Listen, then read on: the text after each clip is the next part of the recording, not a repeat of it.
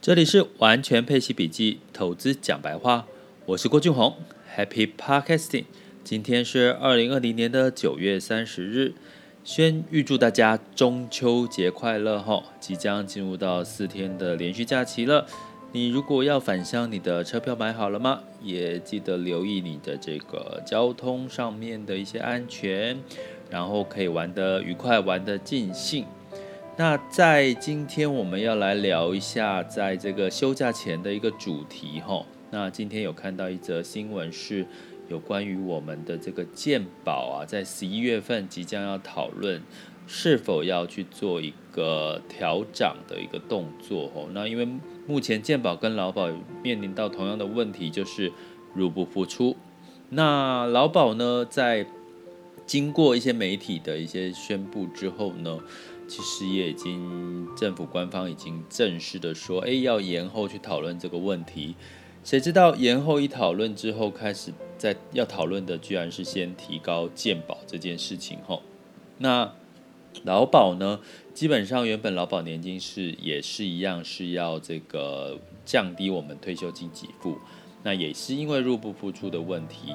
所以呢，大家可以感受到的是，在二零二零年之后后疫情时代啊，其实虽然利率调降了，然后股市一直涨，然后疫情呢，我们现在是跟疫情共存的一个状况，但是好像所有的事情都回不去了哈，包含低利率，包含成本的提高。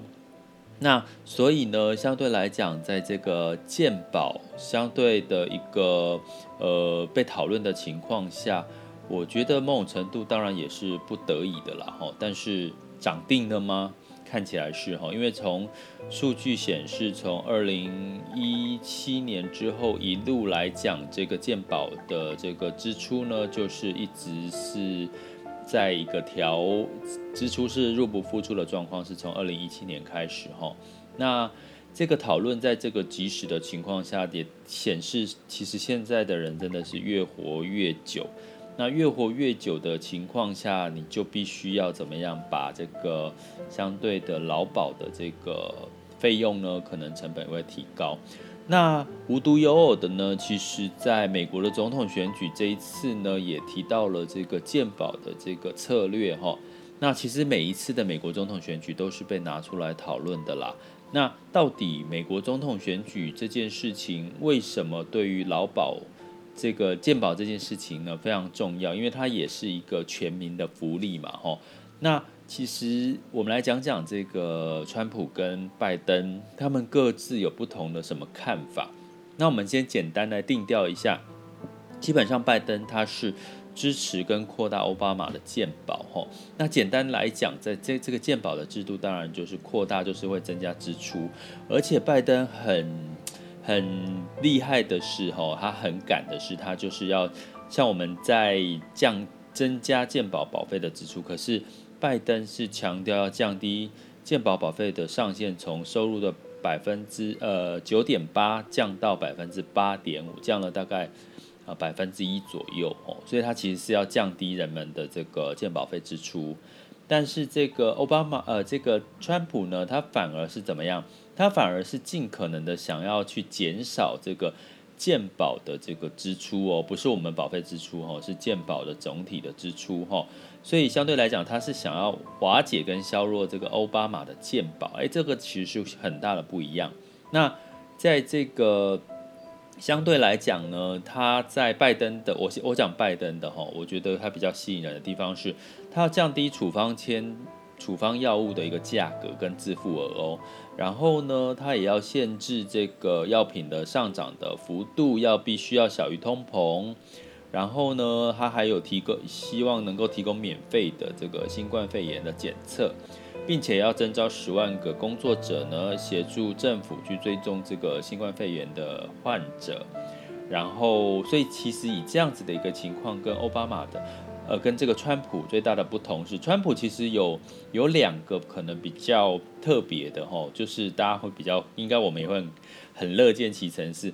他禁止保险公司拒保带病投保的患者，其实这当然是一个风险跟成本啊。哈，其实，所以我有时候觉得川普的一些想法跟政见，其实有时候很勇敢哦，可是有时候又又会有一些很担心把债留给子孙的这个感觉哈。然后他甚至允许子女纳入双亲的医疗保险到二十六岁哈。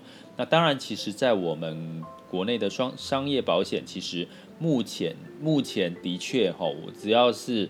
父母的保单底下是可以附加未成年的子女到二十三岁，哈，如果我没有记错的，这个年龄是二十三岁，所以呢，这也是川普他在证件上面的一个很有趣的一个状况。但是他其实是想要瓦解跟削弱奥巴马健保，可是其实拜登是要强化这个健保，所以。拜登某种程度是降低人民的健保保费支出，然后呢，其实其实但是会增加这个健保的这总体的一个支出，所以这样的一个因素带动了什么？前一阵子这段时间医疗医疗基金涨多之后的修正，其实也跟这次的美国总统选举，他们对医疗政策接下来会是什么样的变数？吼，造成医疗医疗的这个基金或者是产业的个股的一个修正。但是呢，大家如果有印象的话，每次美国总统选举，包含之前希拉蕊的时候，他一直强调他想要限制这个药商大幅去增加他的利润吼。那这种甚至把他的广告的这个预算，把它编列到他的药费的这个成本里面。那其实这个有没有有没有有迹可循？其实除了药之外，大家知道，如果你买运动品牌啊，像你买买 Nike、艾迪达，其实我们买的这个成本很大部分都是。这些呃运动品牌它的广告的支出，把它加在这个加在所谓的这个运动用品上面。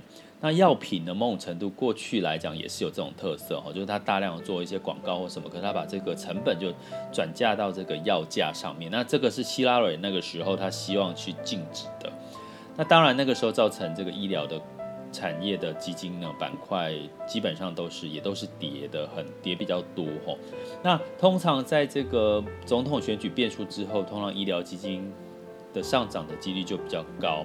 那再加上现在疫情跟新冠疫苗基本上有在进入到人体第三期的一个呃进入到第三期的实验，所以相对来讲，距离用到人体或者是上市上上架的情况的时间越来越接近了，所以在某种程度，在美国总统选举过后，十一月三号，然后再加上医疗的这个新冠的疫苗或者是疫情的一个状况呢，我觉得反而是有助于医疗相关的一些呃产业的一些机会。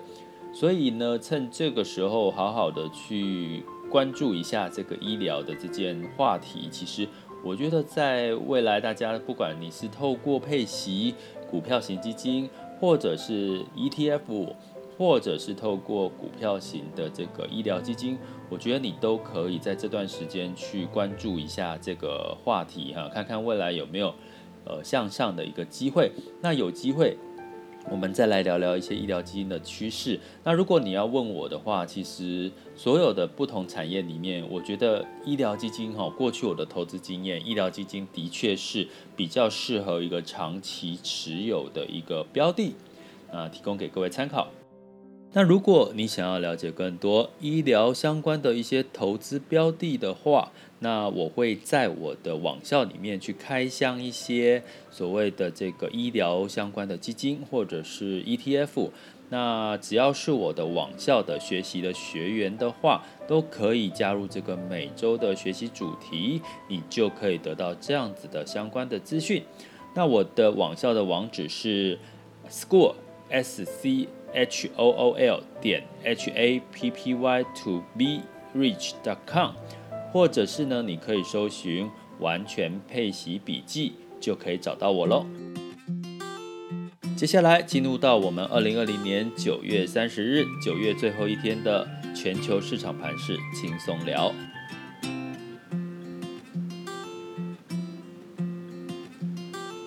好了，那在这个全球的市场，美股呢连续三天上涨之后呢，在周二是小跌的一个状况哈。那当然是因为美国总统选举的首场辩论让大家在期望跟关注、担心接下来有什么新的变数。那另外呢，就是大家在期望的是由民主党提出的二点二兆美元的新冠救助的方案。那这个当然方案还没有确定了，那只是大家觉得应该有机会取得进展。所以呢，相对来讲，大家对于市场来讲就是以小跌作收。那欧股的部分呢，在前阵子有大涨了一一天之后呢，周二也下滑喽。那相对来讲，银行、能源、保险呢，相对来讲是低点。那当然也是在关注首场辩论美国总统的这件事情。然后呢，这个观望也让欧洲呢是小跌作收。那雅股的部分在周二是稍稍的一个收高哈，一开始是。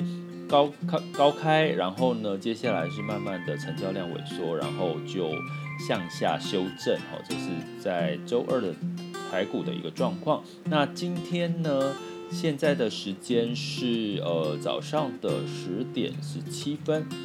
那目前呢，台股的走势是上涨了大概有一百点，哈，来到了一万两千五百六十七。那这个盘势会不会因为明天就休假了嘛？会不会一样早上开高，然后接下来走低呢？哦，值得留意一下哦。代表因为现在成交量呃不是太高，而且有基线上面的压力。那当然，全球的股市昨天都是微涨，然后所以你会看到一个逻辑就是。的确，美国市场会影响到目前全球股市的走势非常多。那能源呢，稍微哦下跌了，布兰特原油下跌三点一 percent，收了四十一点五六。那当然，大家对于前景还是比较担忧，所以在四十到四十五左右上上下下，其实应该是最近的一个状况哦。那如果能够回到是五十五十左右，其实应该代表景气是更明确的一个复苏。那在黄金的部分呢，是上涨了一点一 percent 啊，收在是一千九百零三元。原因是什么？就是因为美元走弱喽。那美元走弱，其实现在最近黄金的一个负相关，其实还蛮明确的。那美元走弱，其实也代表怎么样？大家比较没有要去做避险了，因为美元走升是一个避险的一个需求哈。那美元走弱，就代表资金又回到了可能市场，甚至风险性资产，甚至股市。那当然，最近资金呢还没有完全还在观望什么，就是美国总统选举的辩论喽。那所有的这个美元指数呢，目前来到九十三点八四嘛，哈，又回落到九九十三块多，哈，之前有来到九十四。那台币兑换美元，美元兑换台币呢是二十九点一七，吼，台币还是很强势。那人民币呢？美元兑换人民币是来到六点八一吼，相对来讲，亚洲货币都比这个美元来的比较强势，所以接下来休假资金也会休息，呃，所以我们在十月份要关注的重点呢，就会是美国总统选举所带来的变数，以及新冠肺炎疫情跟疫苗的发展。这里是完全配息笔记，投资讲白话，关注并订阅我，陪你一起理财。